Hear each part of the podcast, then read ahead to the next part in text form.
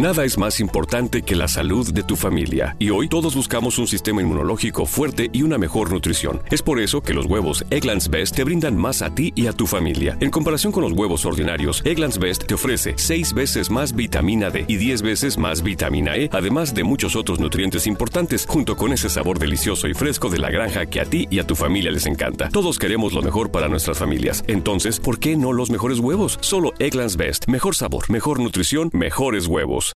Neural networks, random forests, unsupervised learning. These are just some of the concepts being researched and utilized in security today. But what do they mean? How do they work? And who are the people that create them? These are the questions and more we'll explore in Security Unlocked, a new podcast from Microsoft. In each episode, we'll deep dive into the newest security research, threat intel, and data science with a special focus on demystifying AI and machine learning. And we'll profile the diverse and fascinating people working on security at Microsoft. Listen and subscribe to Security Unlocked, available now wherever you listen to podcasts.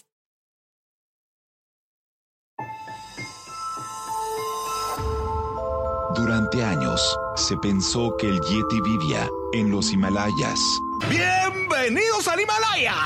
Hoy, después de una extensiva investigación, sabemos que no es así. El Yeti está en México. Y este es su espacio. Yo, check this out.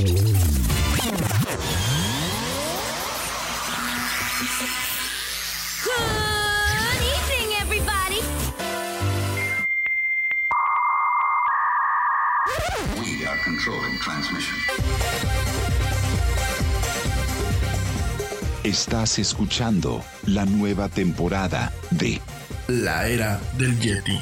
Tecnología, Actualidad, arte, música, entretenimiento, sexualidad. Política. y mucho más. En este espacio, la era del Yeti.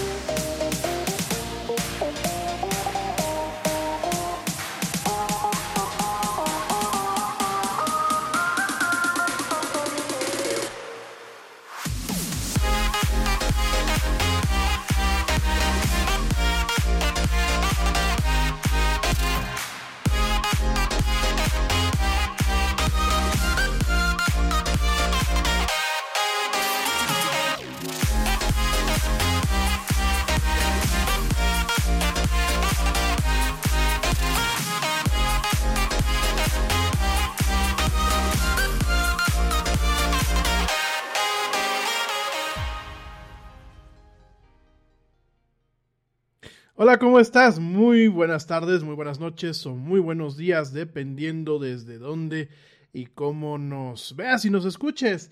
Como siempre, pues es un tremendo gusto estar contigo en esta emisión que se llama La Era del Yeti.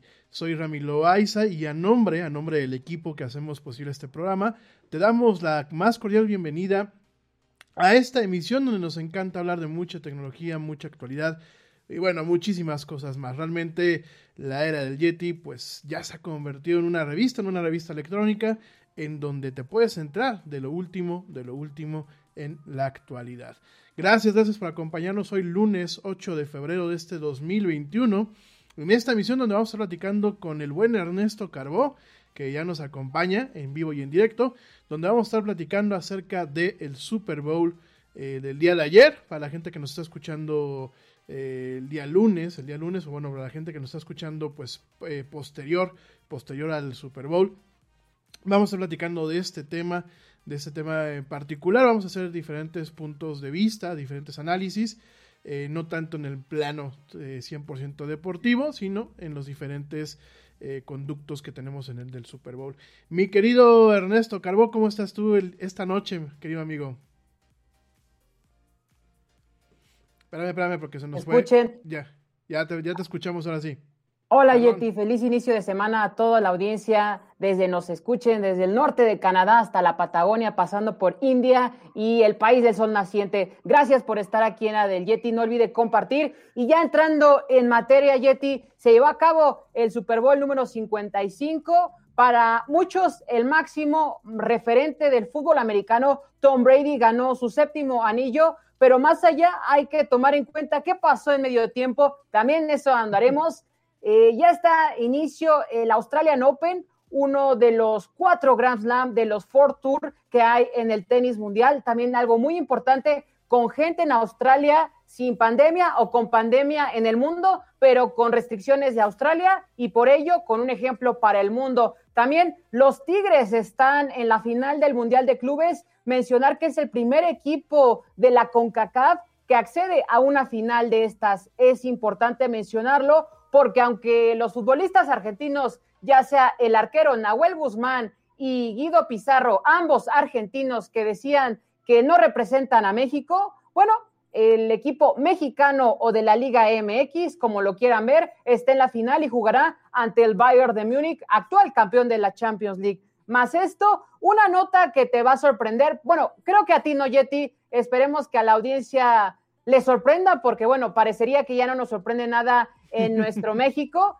Eh, mencionar que un funcionario de salud del Estado de México estuvo presente en el Super Bowl con el semáforo a todo lo que da rojo más rojo plus rojo. Este funcionario fue al Super Bowl con que mencionar que solo había 27 mil personas, lo que le habrá costado el boleto, Yeti. Claro. Fíjate que eso fue algo que anoche yo lo veía y la verdad me quedé muy impactado.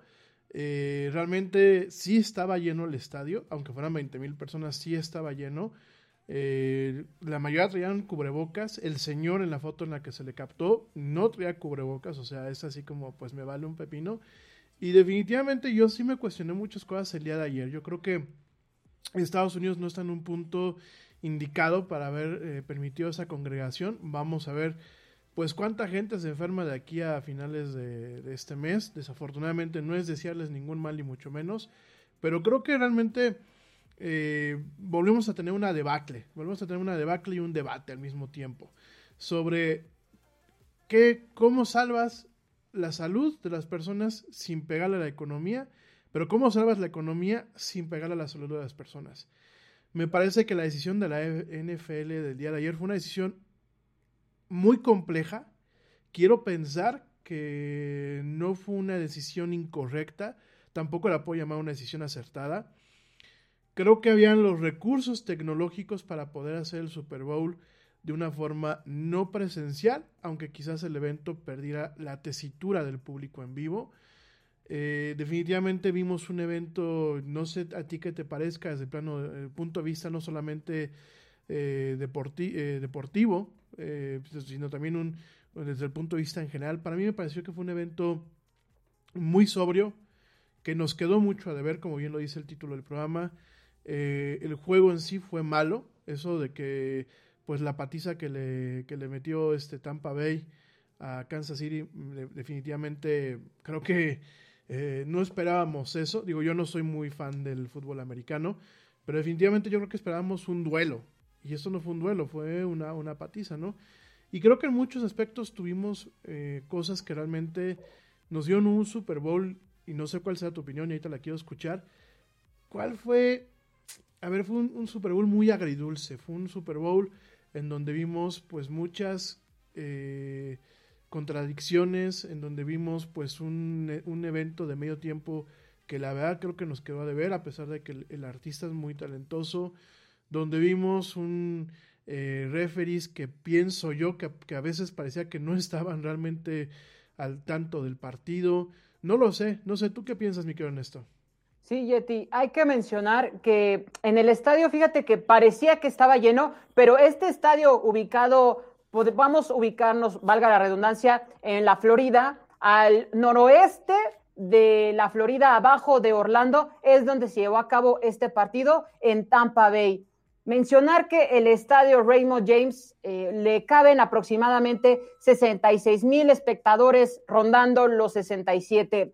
Yo creo que parecía verse más ya que había algunas eh, personas con estas que se están utilizando, no sé si de qué estén, de qué material estén hechas, como pancartas o maderas de, de, de de personas que supuestamente están en el estadio, porque entraron 27 mil personas.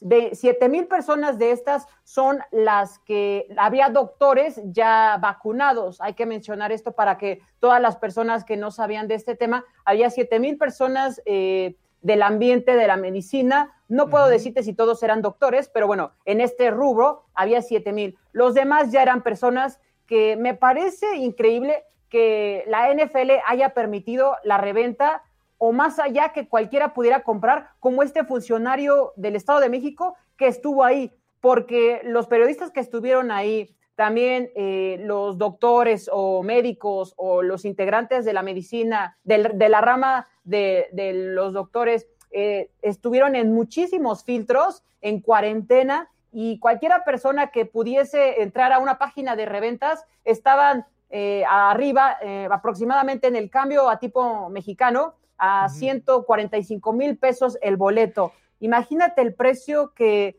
que excede, más allá del precio también, la vida que corre en riesgo, porque si bien muchos que se dieron cita como grandes figuras como Jennifer López, que el futbolista eh, Pizarro en su cuenta de Instagram ponía que estaba atrás de él, eh, hay que tomar en cuenta que ella estaba en un palco, entonces son otras circunstancias de este tipo de estrellas del cual se dieron cita en el Super Bowl. Y ya más allá de eso, en el tema deportivo, sí parecería un resultado y también corto, porque hay que recordar que en el, en el, en el americano los marcadores son abultados y generalmente son parejos, generalmente, no hay que decir. Y también que mencionar que Tom Brady, además de ser un jugador que pasando los 40 ganó tres Super Bowl, es adentro del campo un técnico, más allá del técnico que está afuera, es un técnico que está en el campo y que te alienta a ser el mejor. Los especialistas en este deporte hablan de que no solamente lo que consiguió en el campo es es, digno de resaltar. Muchos hablan, la controversia es de si es el máximo jugador de fútbol americano en la historia, para que nos situemos en la importancia de lo que acaba de ser este Tom Brady. Con Tampa Bay, eh, me parece que es importantísimo. Hay bastantes que lo sitúan junto con Maradona o Pelé o el mismo Michael Jordan por lo grande que han hecho al deporte, porque no solamente es el fútbol americano, sino es el deporte en general. Entonces, Yeti, hay que también mencionar eso. Y yo quisiera resaltar los 56 intentos que posee o que tuvo eh, Mahomes, este, el otro, el contrapar de Tom Brady, también muchos lo querían, decían que era Yoda y Baby Yoda, me parecía que era excesivo, porque también comparar a alguien que tiene 25 años ya uno que va de 40, uno que ha ganado con este su séptimo Super Bowl y otro que recién comienza, aunque ya ha ganado, me parece que era excesiva, aunque venía de ganar un Super Bowl eh, Patrick Mahomes, me parece que sí era excesivo el quererlos comparar y, el momento no era el adecuado, Yeti. Pues mira, qué bueno que me comentas todo esto, porque para alguien que no sabe del deporte, pues para mí me, ilustras bastante. Yo personalmente eh, el evento lo sentí flojo, para mí así lo vi yo. Vi muy, muy flojo todo, o sea, desde mi pobre eh, óptica.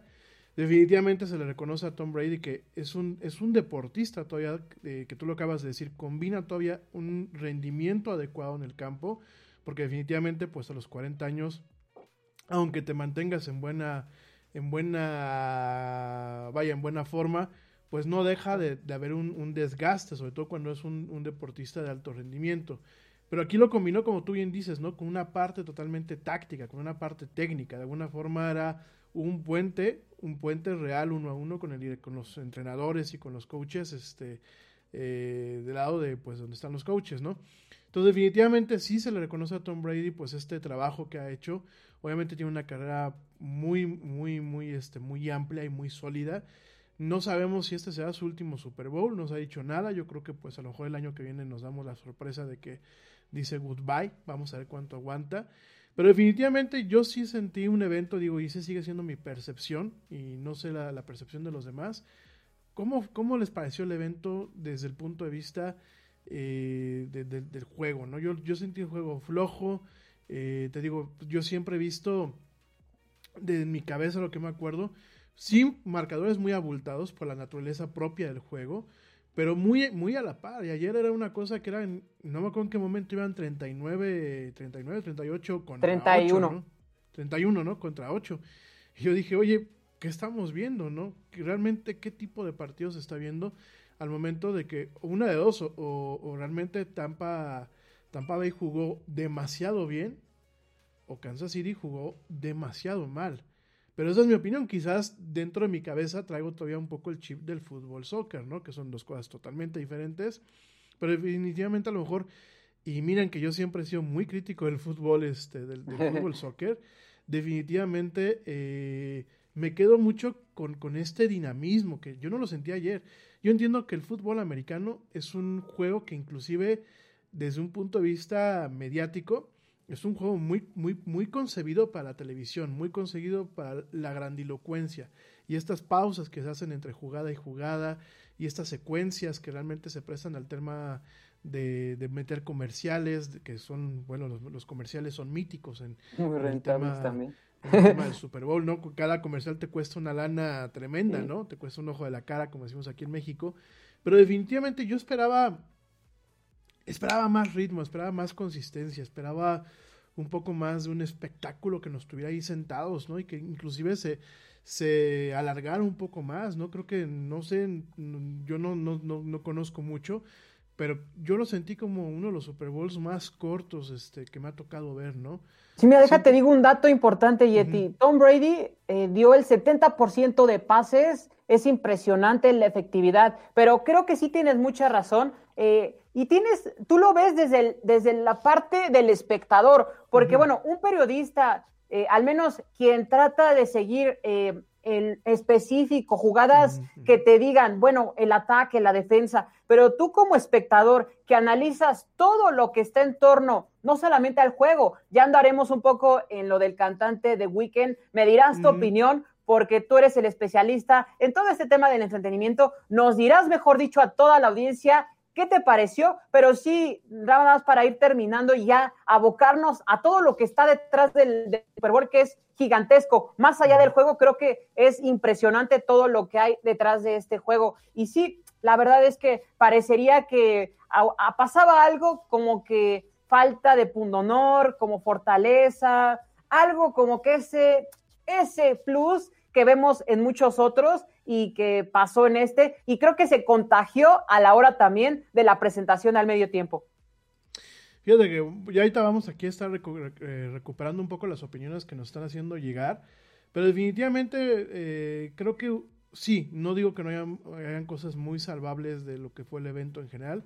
Yo, en mi opinión, y ahorita lo vamos a ir platicando con todos ustedes, lo sentí un poco sobrio, lo, lo sentí un poco desangelado, Eh, no sé, creo que eh, con base a lo que nos tienen en, ocasiones acostumbrado, creo que le faltó algo más, ¿no? También puede ser el ánimo general de la gente, también puede ser eso, ¿no?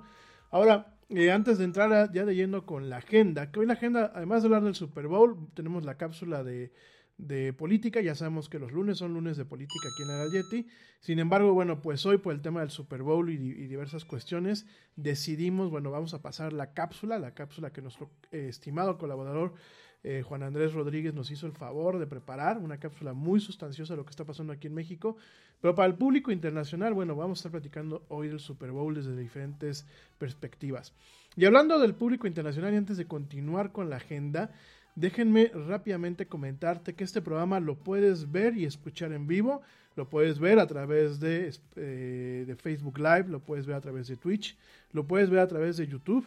Y por supuesto, cuando se acaba el programa, quedan grabados, perdón, queda grabado este programa en las diferentes plataformas, ¿no? Pero además de todo, perdónenme, si tú vas conduciendo, si vas haciendo algo que requiera, puede ser que quieras mejor escucharlo o no tienes cara de ver, pues aquí el look que tengo de Vagabundo 2021 el día de hoy, este, lo puedes hacer también escucharnos en vivo a través de Spreaker, que bueno, pues es realmente la, primera fuente de salida de este programa.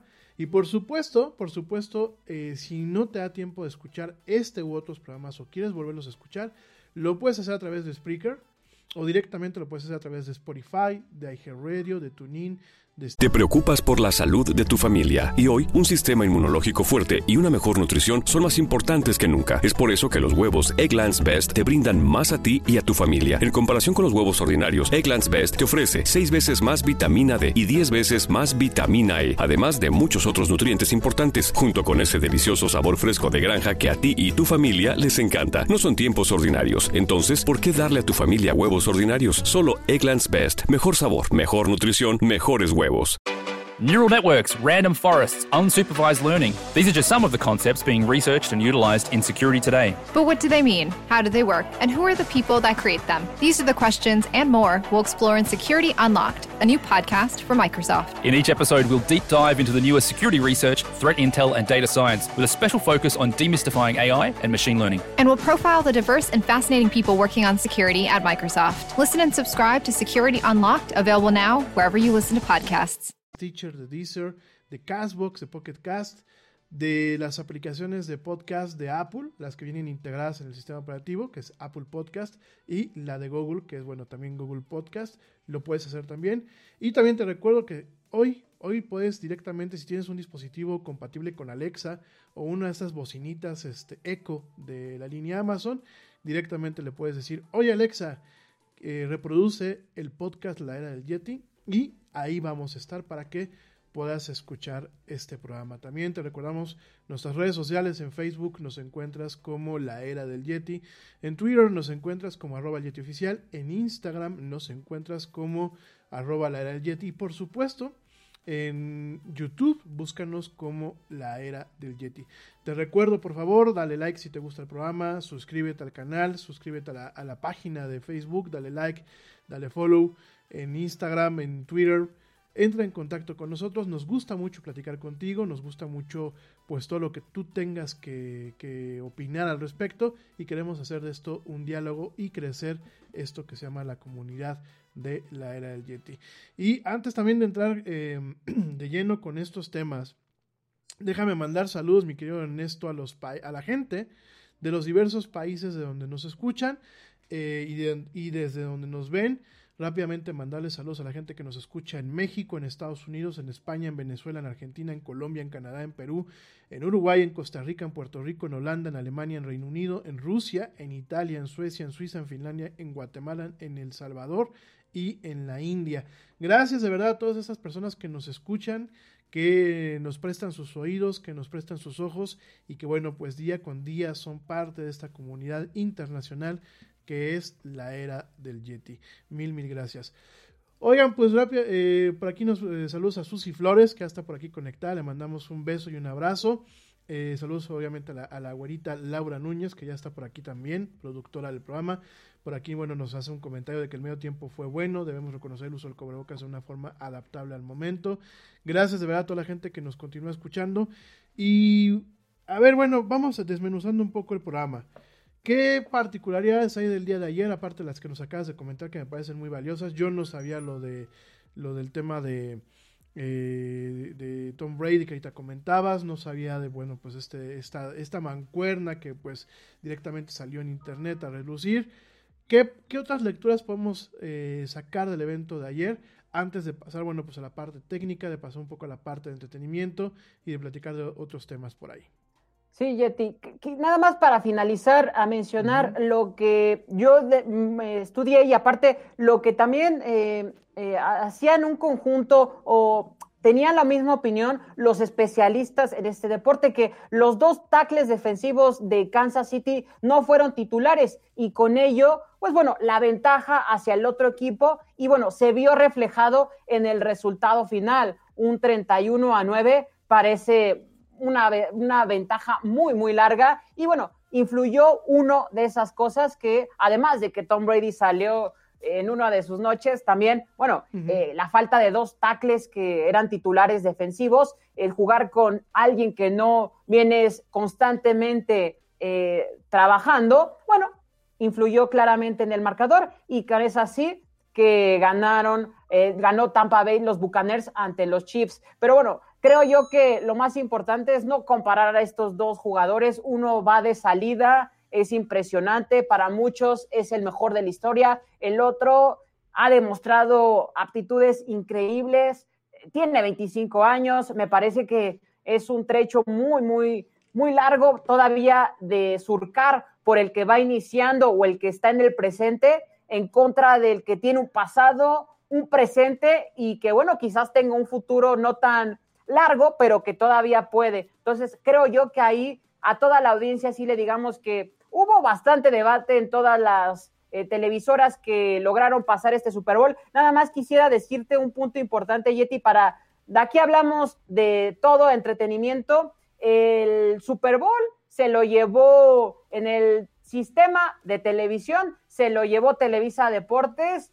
Azteca se quedó atrás ya que nada más pasó este partido, Yeti. Hay que recordar que TV Azteca se había quedado sin transmitir la NFL y el único en televisión abierta que había quedado era Televisa. De hecho, pasó los 12 juegos y me parece que por eso el, la gente se fue con Televisa, porque generalmente TV Azteca en este, en este juego compite mucho por Enrique Garay y los que lo acompañan, liderado por Enrique Garay, Inés, Inés Sainz, etcétera, siempre da muy buena batalla ante Televisa Deportes. En este caso, la audiencia de estas dos televisoras abiertas en México dio 11.5 millones de personas, mientras que en ESPN y Fox solo sumaron casi 350 mil personas.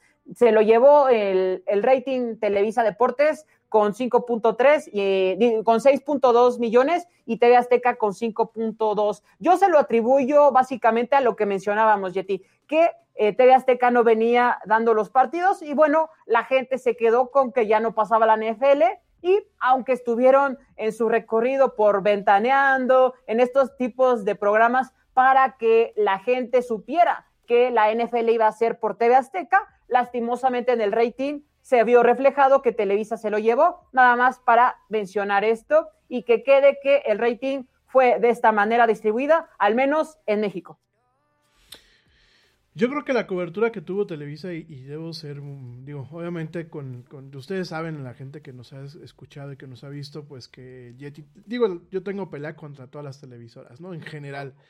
Pero definitivamente contra Televisa siempre ha sido un poco más crítico, quizás porque es la más grande y porque creo que debe de haber un, una responsabilidad por parte de ellos de no solamente decir, pues sí somos los más grandes, sino realmente eh, de alguna forma eh, tratar de producir o tratar de lograr los contenidos, los contenidos que realmente se esperan de una cadena del tamaño que es pues directamente eh, Televisa, ¿no?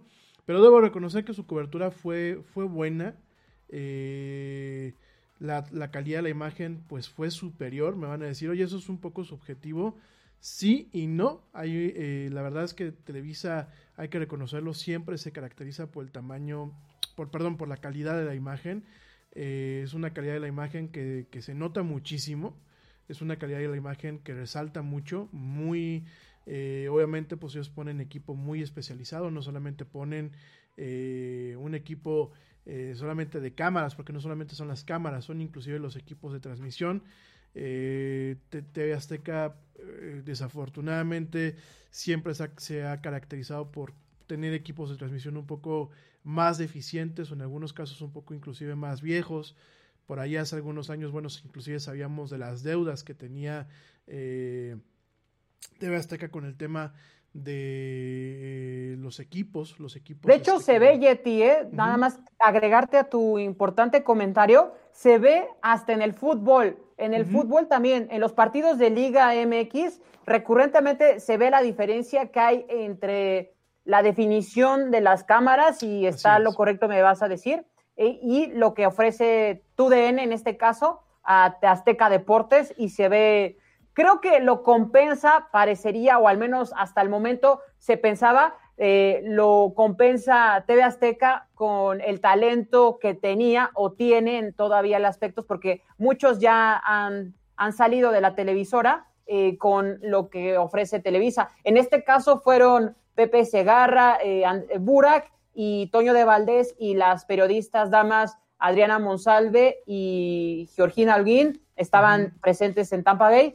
y Valeria Marín, que es una especialista en fútbol americano. Y por el otro lado de TV Azteca, eh, Enrique Garay, Inés Sainz y lo- algunos otros periodistas y el coach. eh, y por el lado de, de ESPN y eh, Fox Sports, eh, eh, son los que siempre Jo- José Pablo Coelho al mando de Fox Sports y por el otro lado de ESPN no estuvo eh, Varela y eh, los que generalmente eh, hacen el fútbol americano en ESPN es Pablo Vi- Viruega y eh, eh, John Sotlick en el campo de juego. John Sotlick estaba, estuvo ahí y Pablo Viruega, y en este caso el que narró el fútbol americano fue Ciro Procuna, el que estuvo en TV Azteca y ahora está en ESPN, y eh, de las damas fue Cari Corea, que es una también especialista en el mundo del americano, Yeti. Pues mira, yo creo que definitivamente se notaron las tablas. Eh, Inés Sainz, bueno, nos podrá caer mal o bien, eh, pero ya tiene mucha experiencia con el tema del fútbol americano. Garay, bueno, pues tiene toda la vida ahí trabajando en Azteca, tampoco se le puede eh, poner un pero a, esta- a este personaje. Pero definitivamente yo creo que la cobertura fue mucho mejor por parte de Televisa, por parte, obviamente por parte de Fox Sports. Hay que recordar que Televisa pues tiene esta infraestructura gigante que es tu DN. Definitivamente la parte de la alianza con Univision pues obviamente deja un fruto, ¿no? Y lo poquito que alcancé a ver, me pareció muy, muy acertadas las participaciones del equipo de Televisa. Obviamente, personas como Gina Holguín le da una frescura eh, a la cobertura mediática, porque si ella, por ejemplo, me gustaba que no, no cae en el, en el caso de la, de la chica que es graciosa, pero que realmente no va a cubrir el evento, ¿no? O de la chica que eh, presiona mucho con los conocimientos para decir, bueno, es que soy mujer y de todos modos me gané aquí el papel, ¿no? Creo que fue una, una apuesta muy natural, creo que fue una, una apuesta muy adecuada. En general, bueno, Burak pues tiene toda la vida también haciendo deportes.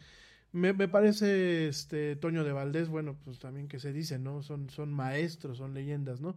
Creo que en general, si nos vamos a un tema técnico, definitivamente en Televisa, tú lo acabas de decir, en el fútbol es lo mismo. Y, y la verdad es muy penoso que Azteca, con todos los años que tiene, con todo el dinero que ha amasado, con toda la infraestructura que tendría que tener, no alcance a superar en ese sentido o no alcanza a ponerse al tú por tú con, con, con Televisa, ¿no? Siendo que ya tienen un banco atrás, ¿no? Porque ya está creciendo el Banco Azteca y generalmente, bueno, yo lo veo en los comerciales que nos dicen que ya hasta tienen sus terminales para cobro. Me parece que ha dejado, como bien dices, Fíjate que yo creo que, y digo, vamos, eh, no voy a entrar en muchos detalles, yo creo que, que realmente TV Azteca ha dejado de invertir. Yo hace unos años, y eso era lo que iba antes de que este, eh, tocamos este tema, eh, hace unos años por ahí me llegó la nota de que, te- de que TV Azteca le debía muchísimo dinero a uno de sus proveedores eh, de, ¿cómo se llama?, de, de- de aparatos de transmisión. Eh, aparatos de transmisión son toda clase de equipos, no solamente las antenas, sino no solamente los transmisores, sino hay muchos equipos de por medio. Y creo que por ahí también sabía de que pues tenía todavía un parque de, cámaras viejo, ¿no? O sea, creo que todavía Azteca y pues, si hay alguien que, pueda salir a hacer la aclaración aquí con todo gusto, le damos obviamente la, apertura para que la pueda hacer. Pero hasta donde yo, me, creo que lo último que yo supe es que todavía tenía equipos de transmisión de alta definición, pero muy antiguos todavía, o sea, de los primeros que salieron al mercado. Eh, o de los primeros primeros que llegaron realmente de una forma más accesible para televisoras que no fueran televisoras norteamericanas o japonesas, ¿no? Pero aquí el tema es definitivamente, yo creo que eh, TV Azteca en algún momento tendrá que levantarse, tendrá que, bueno, pensamos, ¿no? Optimistamente, porque su competencia es muy amplia, ya no solamente es Televisa y tú lo acabas de decir. Ya la gente no, o sea, ya Televisa y TV Azteca no compiten entre ellas. Ya empiezan a competir contra un Fox Sports, contra un ESPN, contra inclusive plataformas digitales, ¿no? Yo no dudo que, bueno, el canal de la NFL en sí mismo, la versión de streaming, pues también representa una, una competencia, sobre todo para la gente que nos ve y nos escucha fuera del país. Sí, de hecho, bien que lo dices, Jetty, el canal de la NFL tuvo la, el único que tuvo las exclusivas para después el post eh, de los jugadores. Entonces, si bien dices que no, no compite nada más con ellos, sino porque el mercado es tan amplio ya que necesitan. De hecho, eh, por eso dejaron a equipos, eh, implementaron el viernes botanero Azteca Deportes.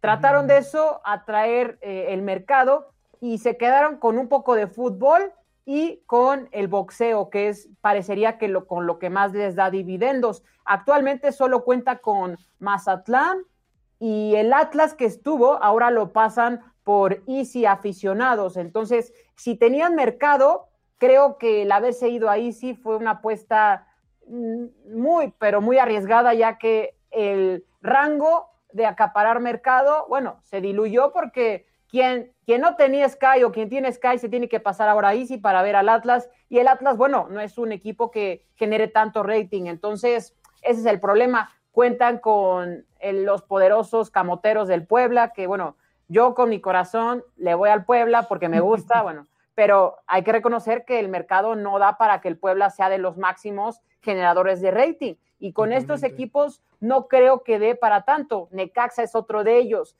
Entonces, antes eh, compartía eh, las transmisiones de, de, las Chivas Rayadas del Guadalajara con Televisa Deportes. Este año ya se los quedó nuevamente Televisa y para Estados Unidos Telemundo y Sudamérica España Claro Sports. Entonces ahí fue una pérdida para Azteca Deportes que cada vez tiene menos personal en esta área y que habrá que ver qué es lo que sucede con la segunda televisora más importante del país, porque también es algo preocupante que Televisa se esté quedando solita porque, bueno, imagen parecería que estaba apostándole a los gallos y ya tampoco. Entonces hay que ver qué pasa, Yeti, porque también eh, en la práctica de hegemónica de Televisa parecería que se estaba pasando y otra vez está regresando porque todos los están tomando ellos o Fox Sports en televisión restringida.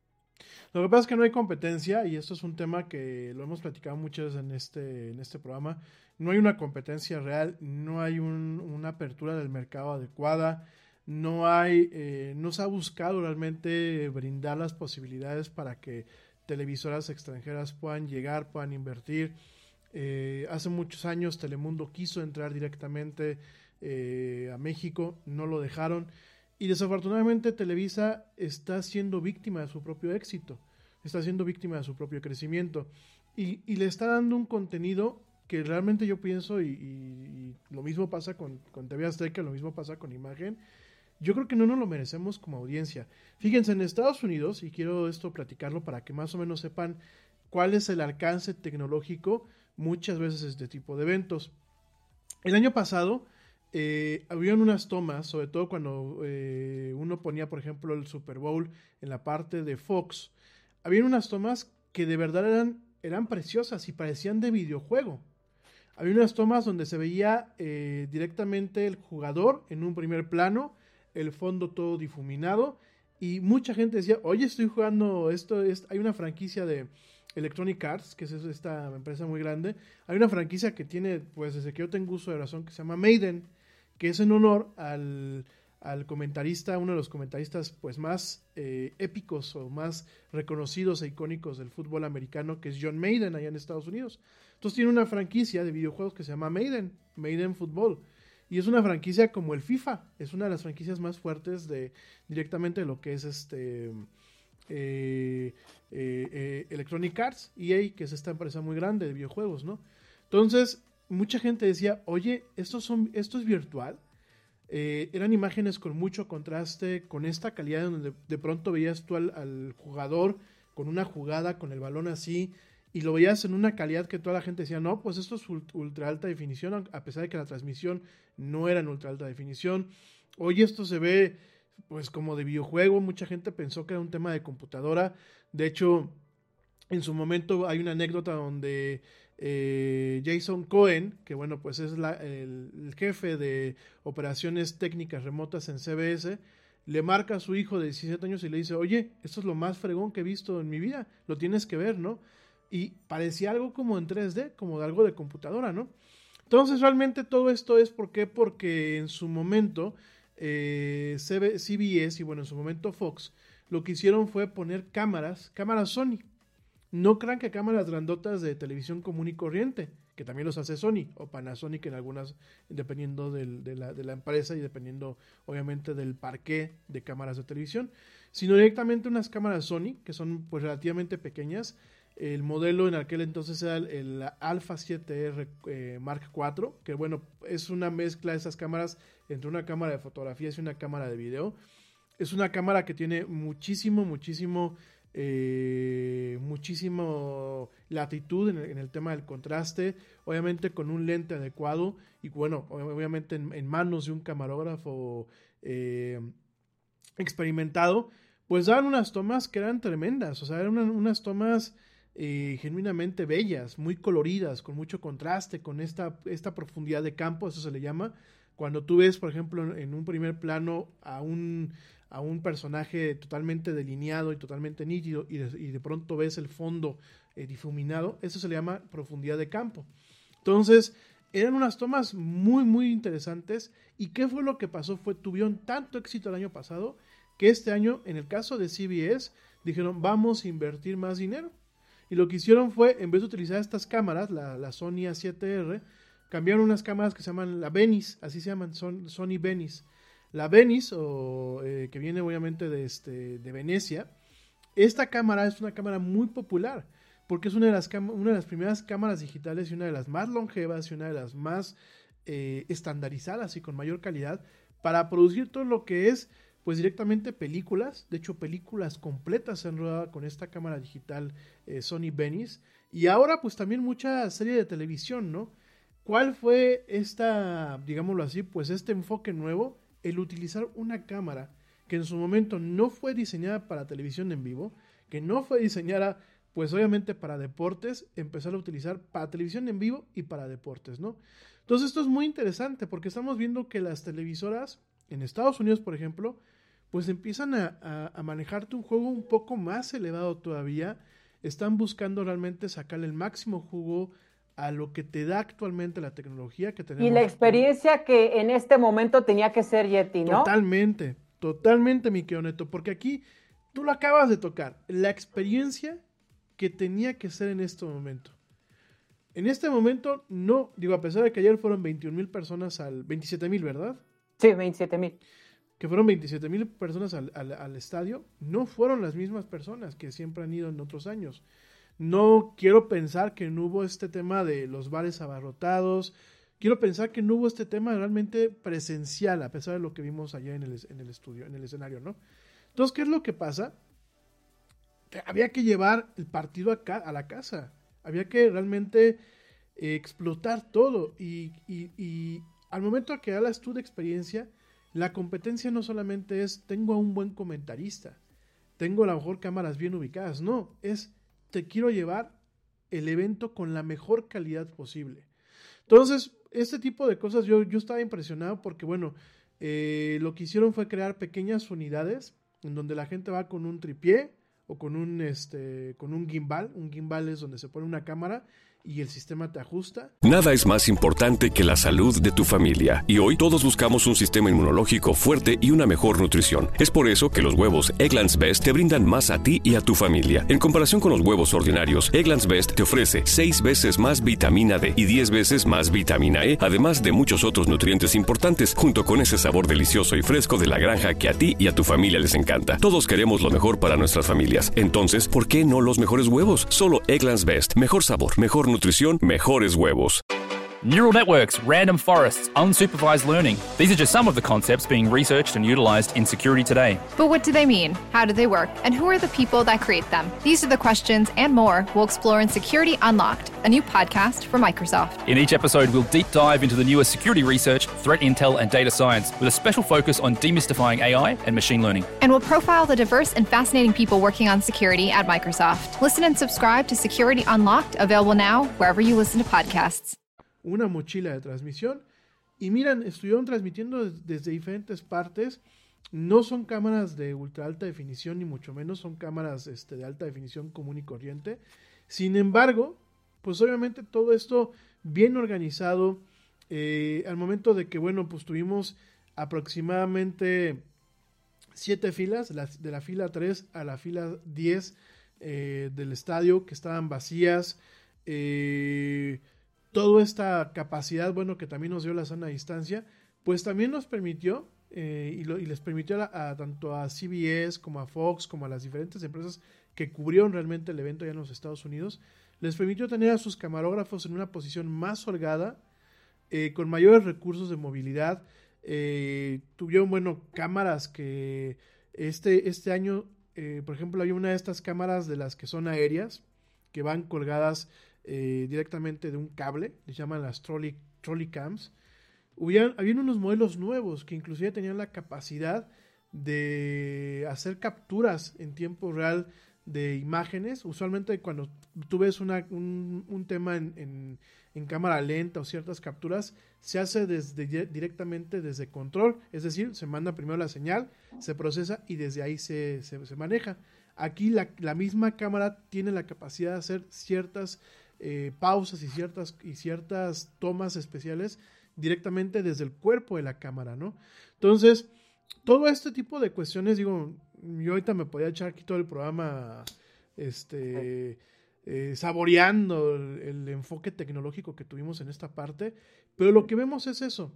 Últimamente lo que vemos es la capacidad que se tiene, pues directamente, y el enfoque que le dan y las ganas de realmente consentir a un público, porque yo creo que al final del día es consentir a un público. No sé tú qué Esta cámara Yeti a la que te refieres es la que Televisa le llama la Spider Camp, la que va hacia arriba y cuando están los partidos de la selección, ves y dicen, aquí con la Spider Camp te mostraremos. Sí. eh, y entonces, ah, mira, Sí, nada más que el, el nivel técnico, o sea, correctamente es la trolley cam. ¿Por qué? Porque va montada en un trolley.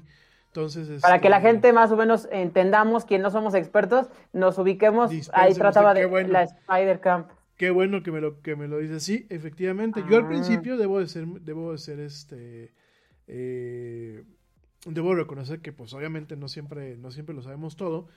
Sí. Hace algunos años yo pensaba que estas cámaras, cuando empezó el advenimiento de los drones, pensé que habían dejado a un lado las, las trolley cams y habían empezado, habían em- empezado a utilizar drones. Desafortunadamente el uso de drones todavía sigue siendo muy arriesgado en eventos en vivo. De hecho, la, la FAA en los, Estados Unidos te pide una licencia muy especial con un X número de participantes abajo y en muchos casos no puedes tú volar un dron en eventos en vivo con mucha gente si no tienes un, un permiso y una licencia especial, ¿no? Dejando hasta el paso, sí, estas cámaras se han popularizado mucho y donde yo vino mi confusión en su momento era en lo fluido y en lo ágil de sus movimientos. Y en un momento que dije, oye, ¿esto es un dron? No, es una Trollicam de estas. ¿Por qué? Porque es, si ustedes se fijan, la Trollicam va en, pueden haber una o dos, dependiendo del evento y dependiendo de cómo se configura. Va, es, si, si ustedes lo ven, es como un termo, va un cilindro así montado sobre unos cables y directamente en la parte de abajo tiene una, una cámara que gira. En algunas configuraciones ahora manejan cámaras de 360 grados, que lo que hacen es, pues no directamente para hacer un, un 360 grados como se hace de realidad virtual, bueno, sí, de pseudo realidad virtual como se maneja hoy en día en algunos contenidos, sino lo que haces es que en, en, en, el, en el estudio tú puedes ver el panorama completo y escoges a lo mejor un segmento de la, del, de la toma, ¿no? Esto para no Oye, Ti, yo tengo una pregunta para ti. Ya hablando de lo técnico, de lo deportivo y de los periodistas, ¿con qué transmisión te quedaste tú y no le cambiaste y dijiste, voy a estar aquí viendo el Super Bowl mientras eh, lo disfruto, como o tomo una cerveza o un café, dependiendo de lo que gustase cada Fíjate quien en su casa. Fíjate que nos portamos bien y no, este, no, no echamos cheva ni nada. Sí, aparte se nos olvidó y aquí en Querétaro los fines de semana ahorita están habiendo un tema de, de ley seca. Yo me quedo con la de Fox Sports, pero la, la- la de Fox Sports sin los eh, locutores en, en latino. No quiero ser ni malinchista ni mucho menos. Yo me quedé principalmente con la de Fox Sports sin los, sin los locutores. Me la chuté en inglés. Me chuté el, el feed este, totalmente en inglés. No, es más, nos tocó chutarnos parte de los comerciales en americanos. No fue un tema de malinchismo, sencillamente fue un tema a lo mejor de querer realmente ver la, la experiencia como era. Eh, si tú me dices de las compañías de aquí de México, yo me quedaba con Televisa. Creo que Televisa hizo, hay que reconocérselo, igual que la criticamos constantemente. Creo que hay que reconocerle que hizo un buen trabajo. Su equipo ya está muy, eh, muy maduro. Lograron manejar un, un- equilibrio entre, entre gente nueva y gente, bueno, gente relativamente nueva y gente, pues de alguna forma ya con más experiencia. Y creo que con eso me quedo. Creo que con eso me quedo y creo que es lo que vale la pena. Muy bien, entonces hay que mencionar esto porque es importante que el abanico, bueno, al menos ha crecido y la oportunidad de verlo, al menos yo eh, lo disfruté un rato, eh, lo tenía en el teléfono y lo escuché con el de NFL, en el canal oficial de NFL eh, y en, inglés también, eh, pero me gustó la narración más sobria en ESPN México con Ciro Procuna mencionar que me pareció lo mejor. los demás, en lo particular, como aficionado, no te estoy hablando, como aficionado, me quedé con esa narración y también con la del canal oficial de la NFL, que aquí en México, como lo pasaban estas compañías, solamente te mostraban el marcador y la narración en vivo. Sí, eso es lo que, te- lo, lo, lo que tenía también ese, ese feed, si lo quieres ver puro. Oye, mi nieto, mira, este, nos queda ya poquito tiempo. Tenemos todavía que pasar la cápsula. Pero otra cosa que digo, vamos a, a avanzarle un poquito, ya platicamos un poquito la parte técnica. Eh, definitivamente viendo aquí algunos datos curiosos, más allá del tema de las cámaras, eh, estoy viendo y realmente fue uno de los Super Bowls que más ha sido consumido a través de plataformas de streaming. Directamente eh, hay unas, unas cifras muy interesantes en torno a el consumo a través de ESPN Plus, a través de la aplicación de la NFL, eh, a través directamente de plataformas de streaming. Esto se vuelve muy interesante. Y además que ayer, y no lo entiendo por qué, porque no, eh, no se comenta, fue uno de las eh, Super Bowls donde más eh, time shifting hubo.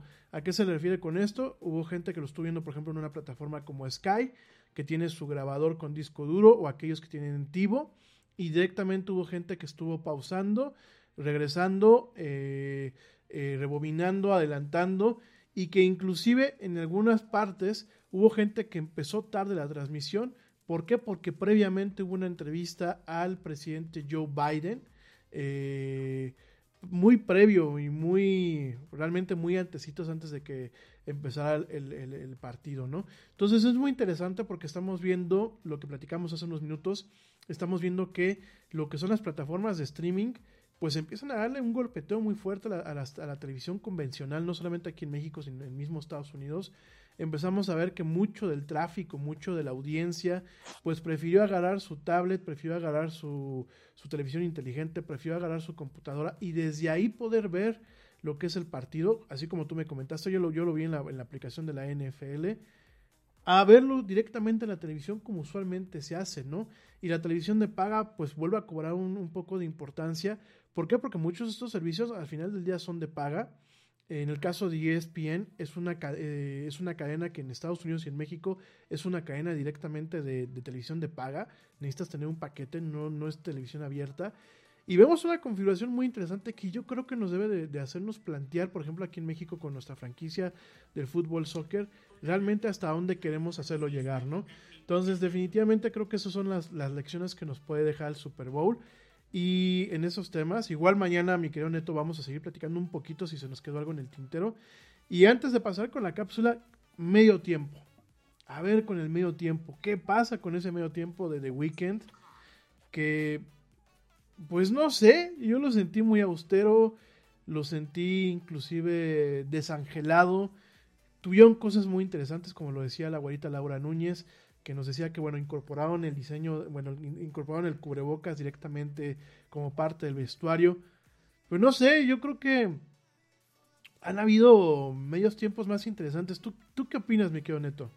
Sí, el cantante canadiense nacido en Toronto, que es hijo de inmigrantes etíopes, que protagonizó Yeti, uno de los momentos más vistos de la televisión estadounidense, algo que sí llama la atención, pero bueno, también el momento ameritaba que fuese tan visto. Obviamente que es un ganador de tres Grammys y que a muchos, eh, aunque no conozcamos tanto de música, hemos escuchado alguna de sus canciones y por ende teníamos ese gusto o quizás por interés de ver el medio tiempo con él. En lo personal, al comienzo del medio tiempo sí me llamó la atención cuando abrieron las escaleras, eh, cuando salió el cantante canadiense, al lado donde estaba el barco pirata. Creo que hasta ahí, a mí en lo personal, me estaba intrigando que algo iba más a ver, algo más iba a ver. Pero ya después, al bajar en el campo, creo yo que fue algo monótono, lo mismo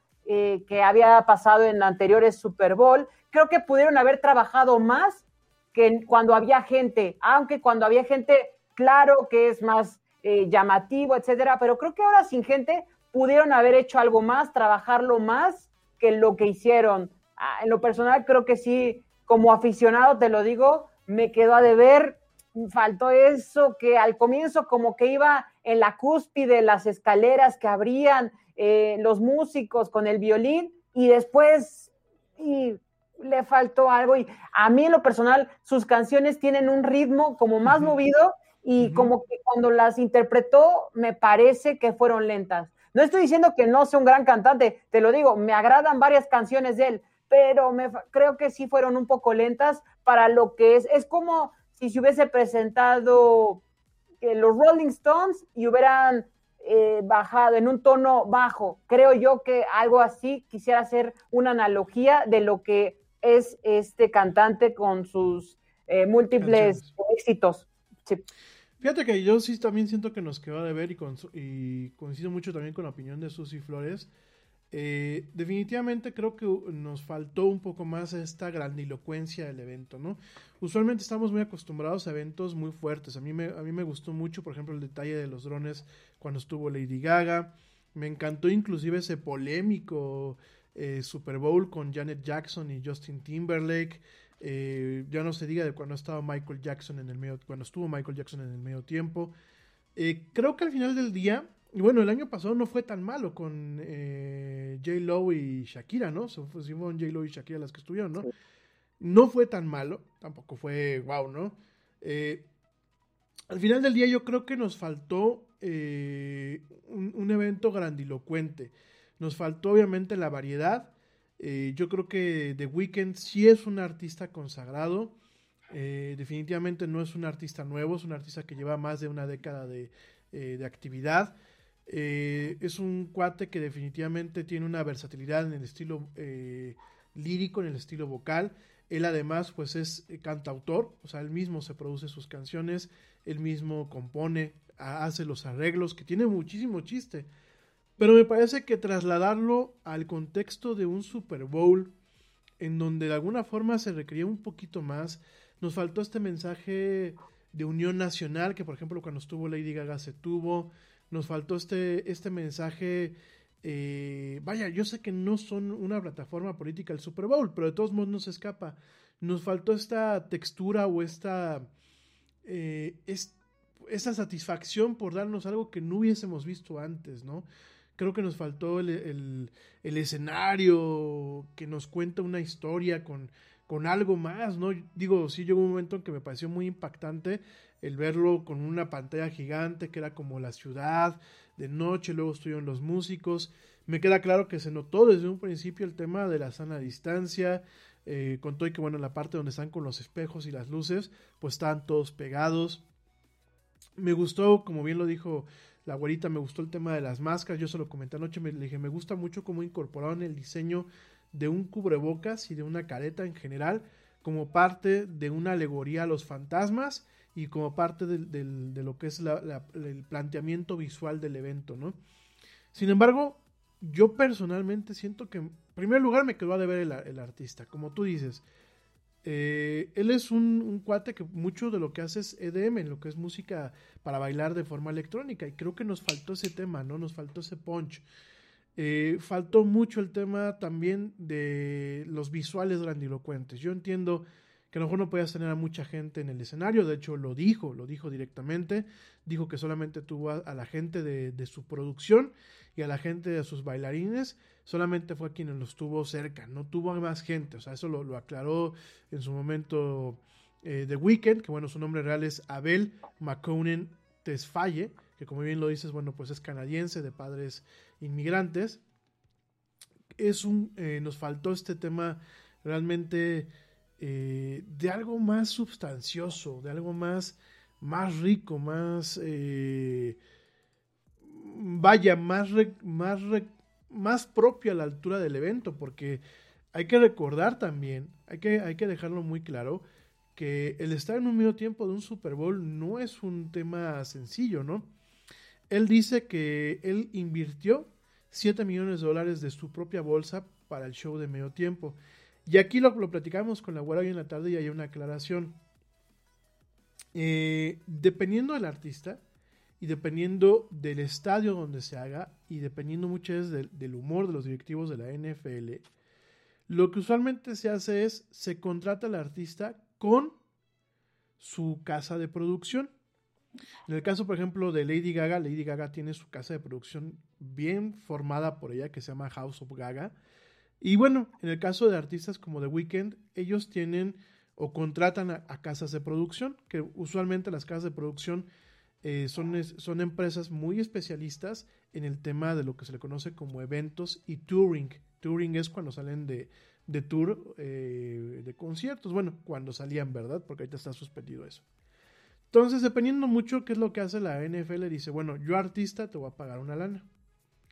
Pero dependiendo del contrato, dependiendo del de, eh, venue, es decir, del, del recinto donde se hace el evento y dependiendo un poquito del humor de los ejecutivos de la NFL y también pues de cuánto hayan invertido los, eh, los patrocinadores de forma previa, lo que se hace es, a ver artista, yo te voy a pagar a ti tu lana, pero además yo, te, yo, voy a, yo voy a correr con los gastos de la producción. Ese es un escenario. El otro escenario es, a ver artista, yo te estoy contratando a ti, pero es algo llave en mano, es un proyecto totalmente llave en mano, es decir, tu artista vas a traer a tu casa de producción y de la lana que yo te estoy dando, pues tú vas a, de alguna forma a, pagar la parte de la producción si requieres algo especial. En este caso, bueno, pues por eso eh, confirmó, confirmó el artista de Weekend, confirmó que había gastado 7 millones de su propia bolsa en el show, es decir, él pagó a su casa productora, al, al, al, no a la disquera, quiero dejarlo muy claro, a la empresa que se encarga de ese tipo de eventos, él pagó lo del evento. Yo la verdad, miren, no quiero sonar ni burdo, ni quiero sonar grosero. El show de medio tiempo de ayer no costó 7 millones de dólares. Y no los vimos. No los vimos, o sea. Sí. Yo creo que, amigo, amigo de Weekend, te vieron la cara, compadre, te chamaquearon. 7 millones de dólares no costó ese evento. Eh, se había planteado, y no sé si tú te enteraste, mi querido Neto, se había planteado de que Rosalía, que es una cantante española, lo iba a acompañar. Eh, salieron los rumores a desmentirlo el día no, sábado. Los días sábados empezaron a. Salió, creo que iba a decirlo directamente que no lo También iba a decían que iba a estar el cantante colombiano Maluma, también se Maluma, decía. ¿no? También se decía que Maluma iba a estar. No estuvo Maluma. No sé, yo, yo la verdad no entiendo. Miren, no quiero juzgar, quiero tratar de ser crítico de una forma adecuada, ¿no? Pero, pues yo creo que no valió la pena. el- el- Y también el dio, dio a pie, antes de que vayamos a la, a la cápsula, eh, dio a pie a que hubiese muchos memes. Por ejemplo, la- las, las máscaras pusieron a comparación las, las fundas que acompañan a veces a las manzanas.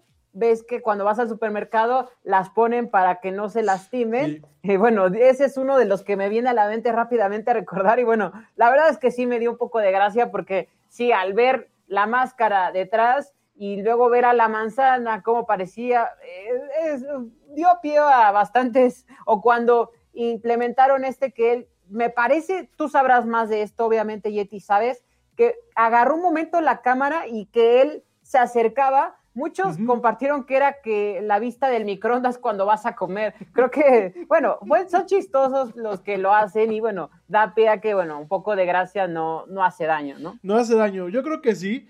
Y eh, acerca de las máscaras, acerca de, los, de las máscaras, él comentó, y lo comentó la revista de, de Variety, comentó que eh, las máscaras era, él, decía que eran unos vendajes, realmente lo que, lo que veíamos eran unos vendajes, y una forma de reflexionar en la cultura absurda de Hollywood sobre cómo las celebridades y la gente se manipulan a ellos mismos por razones superficiales para poder, pues de alguna forma, convencer y ser validados, ¿no? Para quedar bien con la gente. Yo creo que, a ver, mi amigo de Weekend, creo que ese tipo, a ver, yo creo que si no hiciste el tema de un mensaje de unión, después de que en Estados Unidos casi medio mundo se mata, este, creo que hacer una crítica de Hollywood, mira, padre, está padrísimo, pero creo que no quedó, la verdad, o sea, no iba con el show.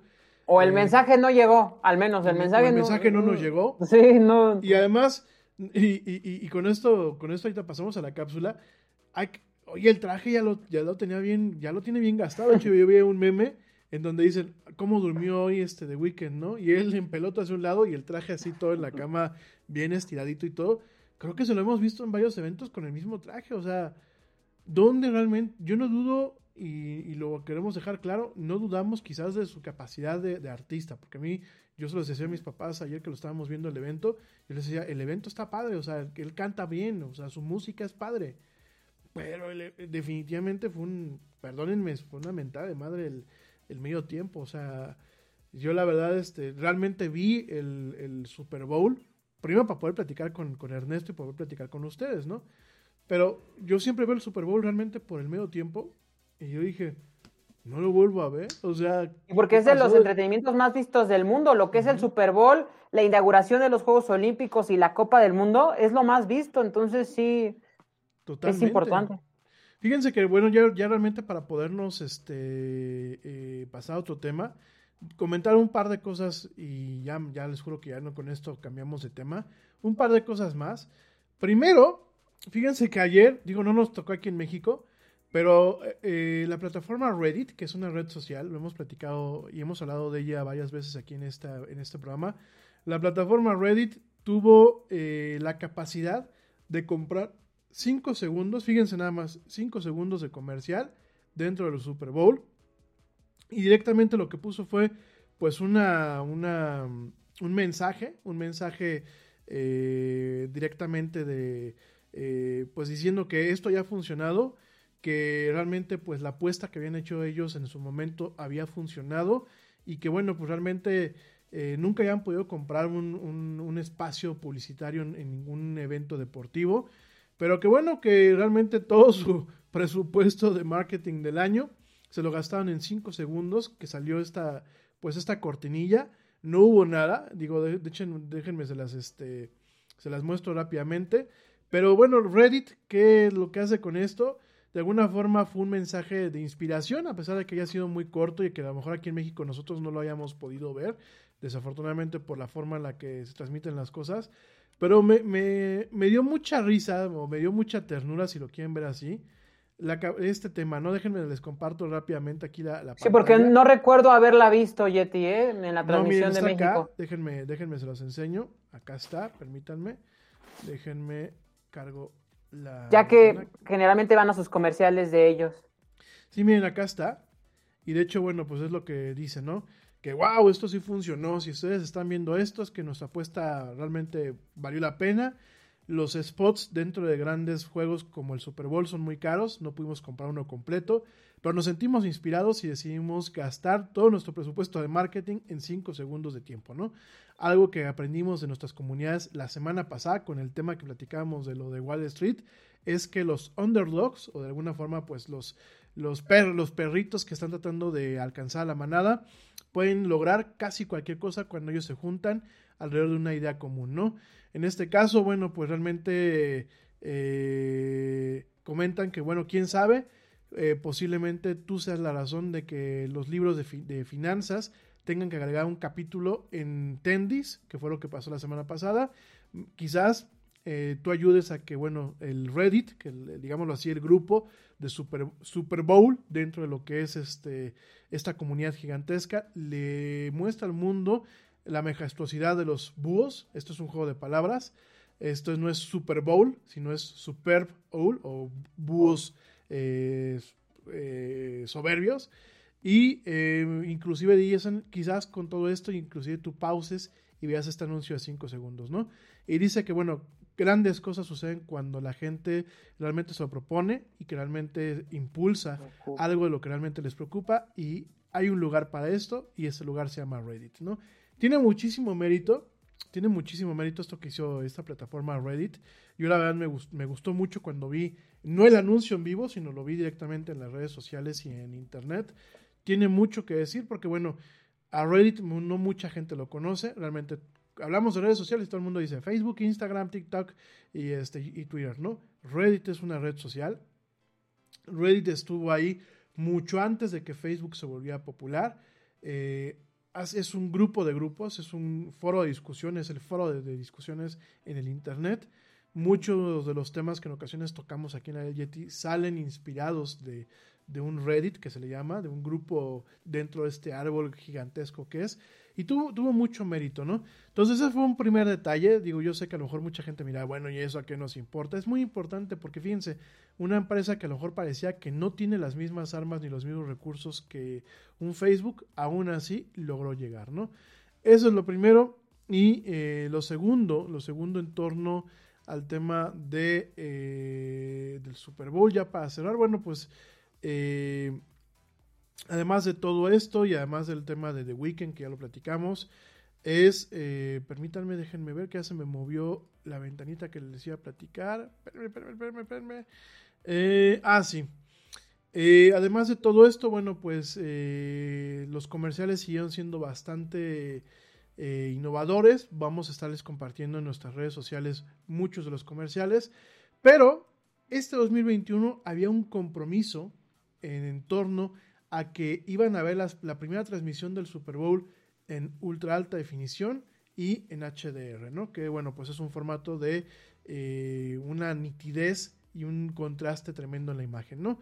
Desafortunadamente no hubo, este año otra vez no hubo una transmisión en super alta definición, en 4K como se le conoce, y esto, es, eh, esto se debió a que, a que eh, CBS Sports Digital confirmó a, a los diferentes medios que cubrimos que eh, pues directamente eh, no tenía la capacidad de hacerlo debido a eh, pues que desafortunadamente por el tema del COVID, por algunas complejidades, por algunas cuestiones netamente técnicas, por la falta de recursos humanos, pues que no se podía transmitir, ¿no?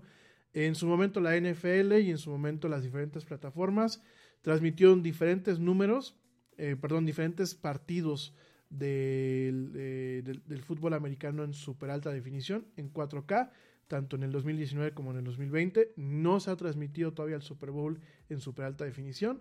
Y pues queda esta asignatura pendiente para el año que viene. Ahora le echaron o les, les achaca este problema pues directamente a lo que es el tema de eh, pues el COVID, ¿no? Antes nada más de cerrar, Yeti, Ujú. ¿tú qué recomiendas cuando vemos un tipo de evento como esto? En la pantalla, lo que nos venga de la transmisión normal o eh, cambiarle dependiendo de la televisión o la tele que tengamos. Yo creo que depende mucho del gusto. Hay gente que me dicen a mí yo quiero ver el deporte aunque sean pixelados.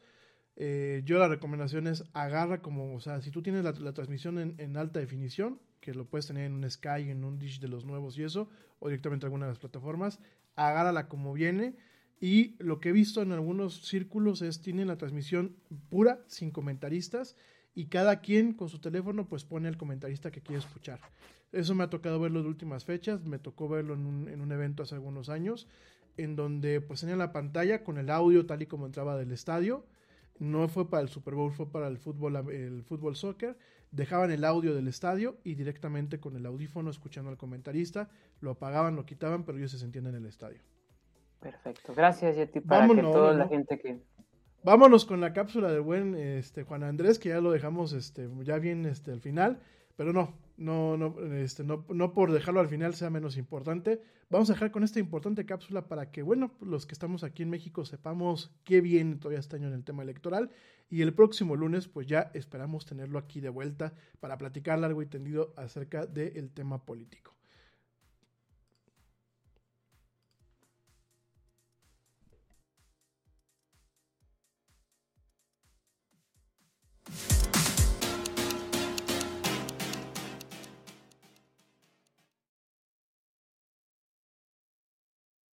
La era del Yeti.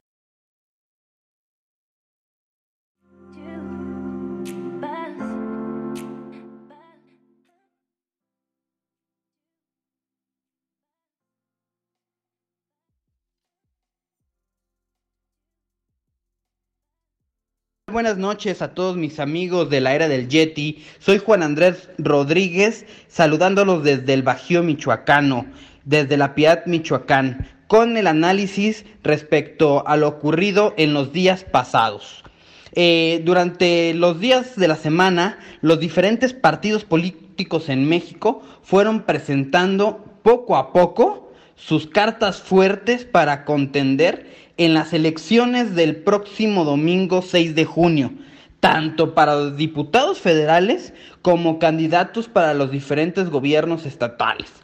De ahí se pronostica una contienda donde definitivamente el principal argumento no será la renovación de los actores políticos, ni tampoco será propuestas novedosas y necesarias para nuestro país, sino que las próximas campañas que arrancan en abril serán solamente por la lucha para ampliar o para acotar el poder presidencial, ese poder cupular que gira alrededor de López Obrador.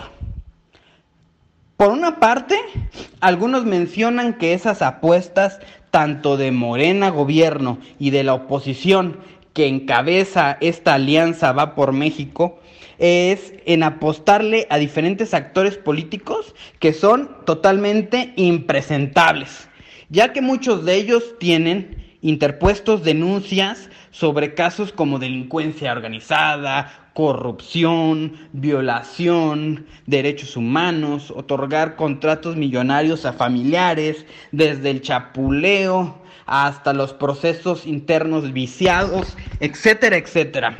Y por otra parte, la justificación de ese reciclaje de la vieja clase política y de los caciques electorales que están en diferentes partes del país y que utilizan fórmulas ya probadas en el 2018 y en elecciones pasadas que, que den suficientes votos en lo local para arrastrar a los diputados a la Cámara Principal de este país. Por eso, a la hora que las candidaturas se impusieron, se impusieron los de siempre los mismos gobernadores, los mismos candidatos para alcalde, los mismos dirigentes, todos ellos son los mismos que vienen administrando lo que quedó en aquel partido después de la elección del 2018.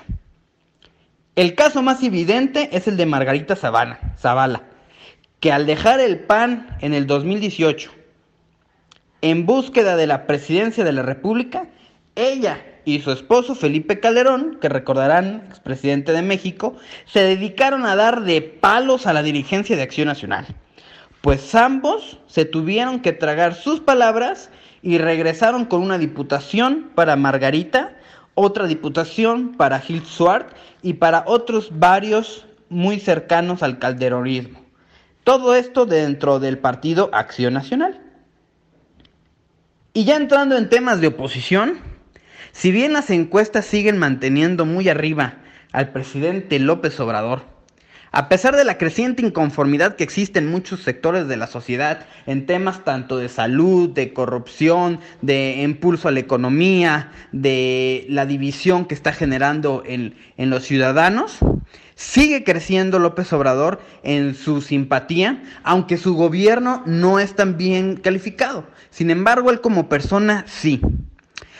Pero también es importante ver que la oposición y en concreto el PAN, o sea, Acción Nacional, no muestra nada nuevo. No hay ningún camino que genere clic con la ciudadanía, con esa ciudadanía inconforme, con esa ciudadanía que les ha dado el voto en ocasiones pasadas al PAN y con ese grupo de personas que pueden afianzar su voto duro. El PAN sigue tibio temeroso de decir si son de derecha o de centro, humanistas o libertarios. Claro, con una, pues, con una postura provida, pero se quedan al margen de lo que es políticamente correcto. Y esa tibieza al final, muchos ciudadanos la están percibiendo y están teniendo un rechazo hacia ella.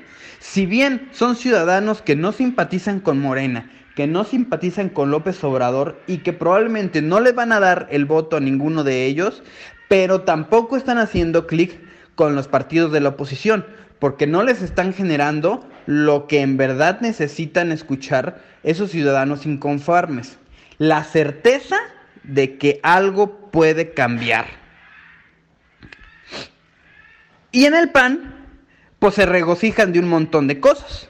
Se regocijan de ser un partido con identidad, pero a la primera, a la primera que pueden, se van y se alían con partidos como el PRI o como el PRD. Aclaro, las alianzas sí son necesarias, pero no imprescindibles. También el PAN presume de ser actuales y enfocados a, a sus jóvenes, pero en sus listas plurinominales vemos a los mismos lobos de siempre.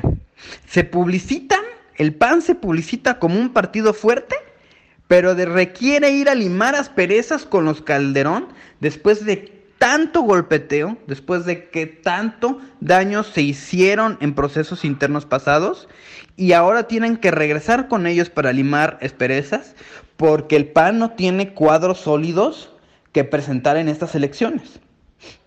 Ahora, en estas elecciones donde van los tres partidos políticos, los tres partidos políticos principales después de Morena, PAN, PRI, PRD, en esta gran alianza, deben estar muy atentos, debe estar muy atento, sobre todo el PAN.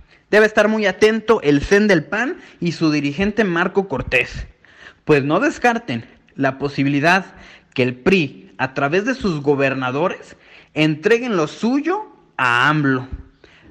Con la única, con la única razón de que los gobernadores y los operadores políticos del PRI en las entidades federativas quieran pertenecer a esa lista purificadora del presidente López Obrador.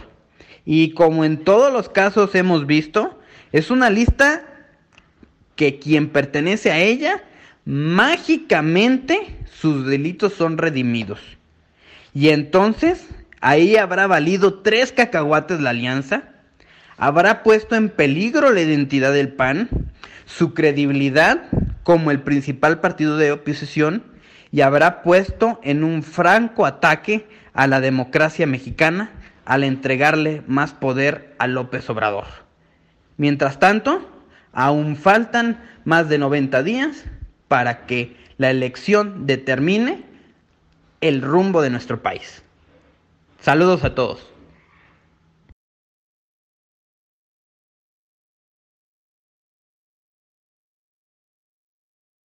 La era del Yeti.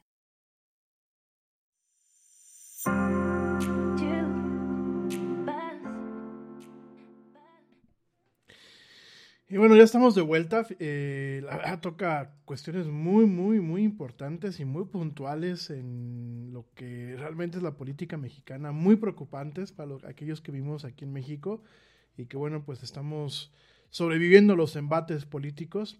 Ya platicaremos de esto para la gente que nos escuche, que nos ve aquí en México. Estaremos platicando en los siguientes programas de este tipo de cosas. Y bueno, pues ya nos vamos, mi querido Neto. Se nos fue el tiempo volando, hablando del Super Bowl y de tantas cosas.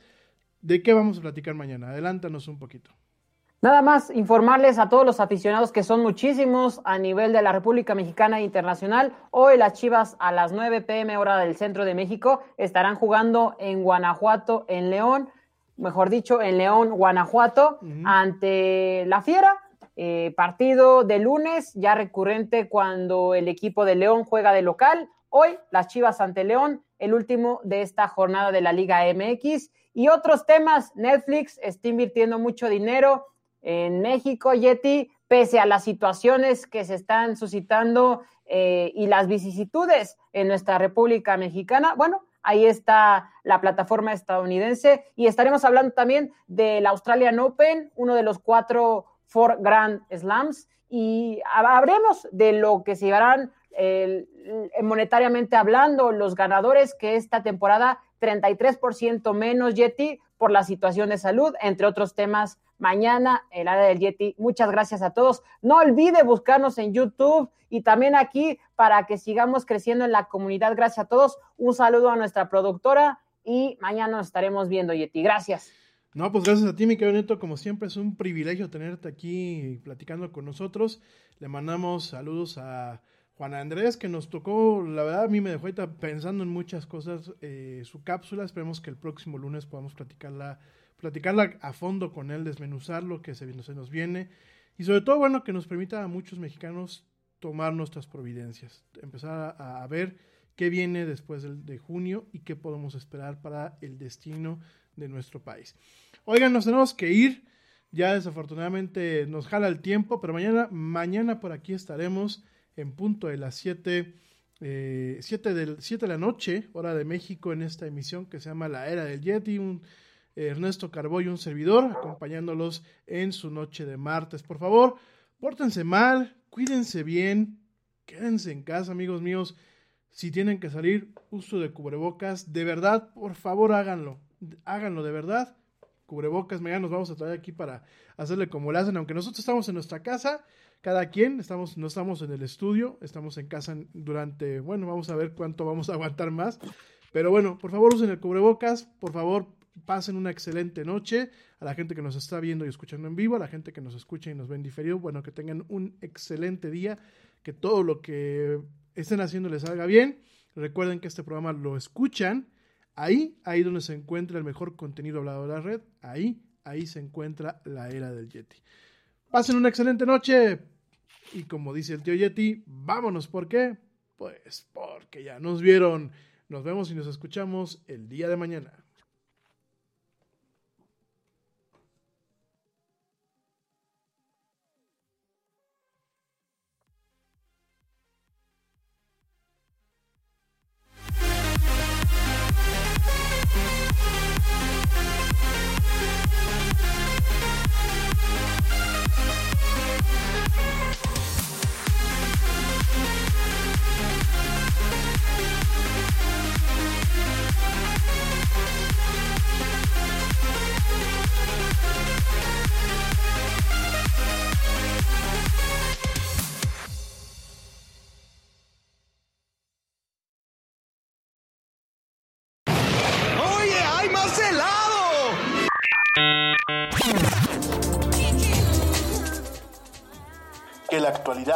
No te deje helado.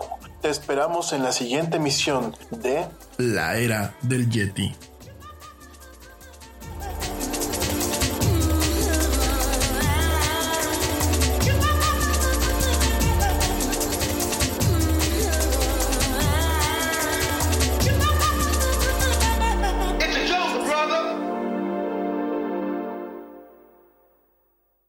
En Target, la salud de todos es nuestra máxima prioridad. Por eso requerimos que todos usen mascarilla o alguna otra cubierta en el rostro, además de dar mascarillas y guantes para proteger a nuestro equipo. Todos los días limpiamos las tiendas a profundidad, también los carritos y canastas después de cada uso. Recuerda que cuentas con nuestros servicios de compra fácil, sin contacto, como Drive Up y entrega el mismo día. Creemos en estar siempre cuidándote. Siempre lo haremos. Conoce más en target.com diagonal a Bullseye View.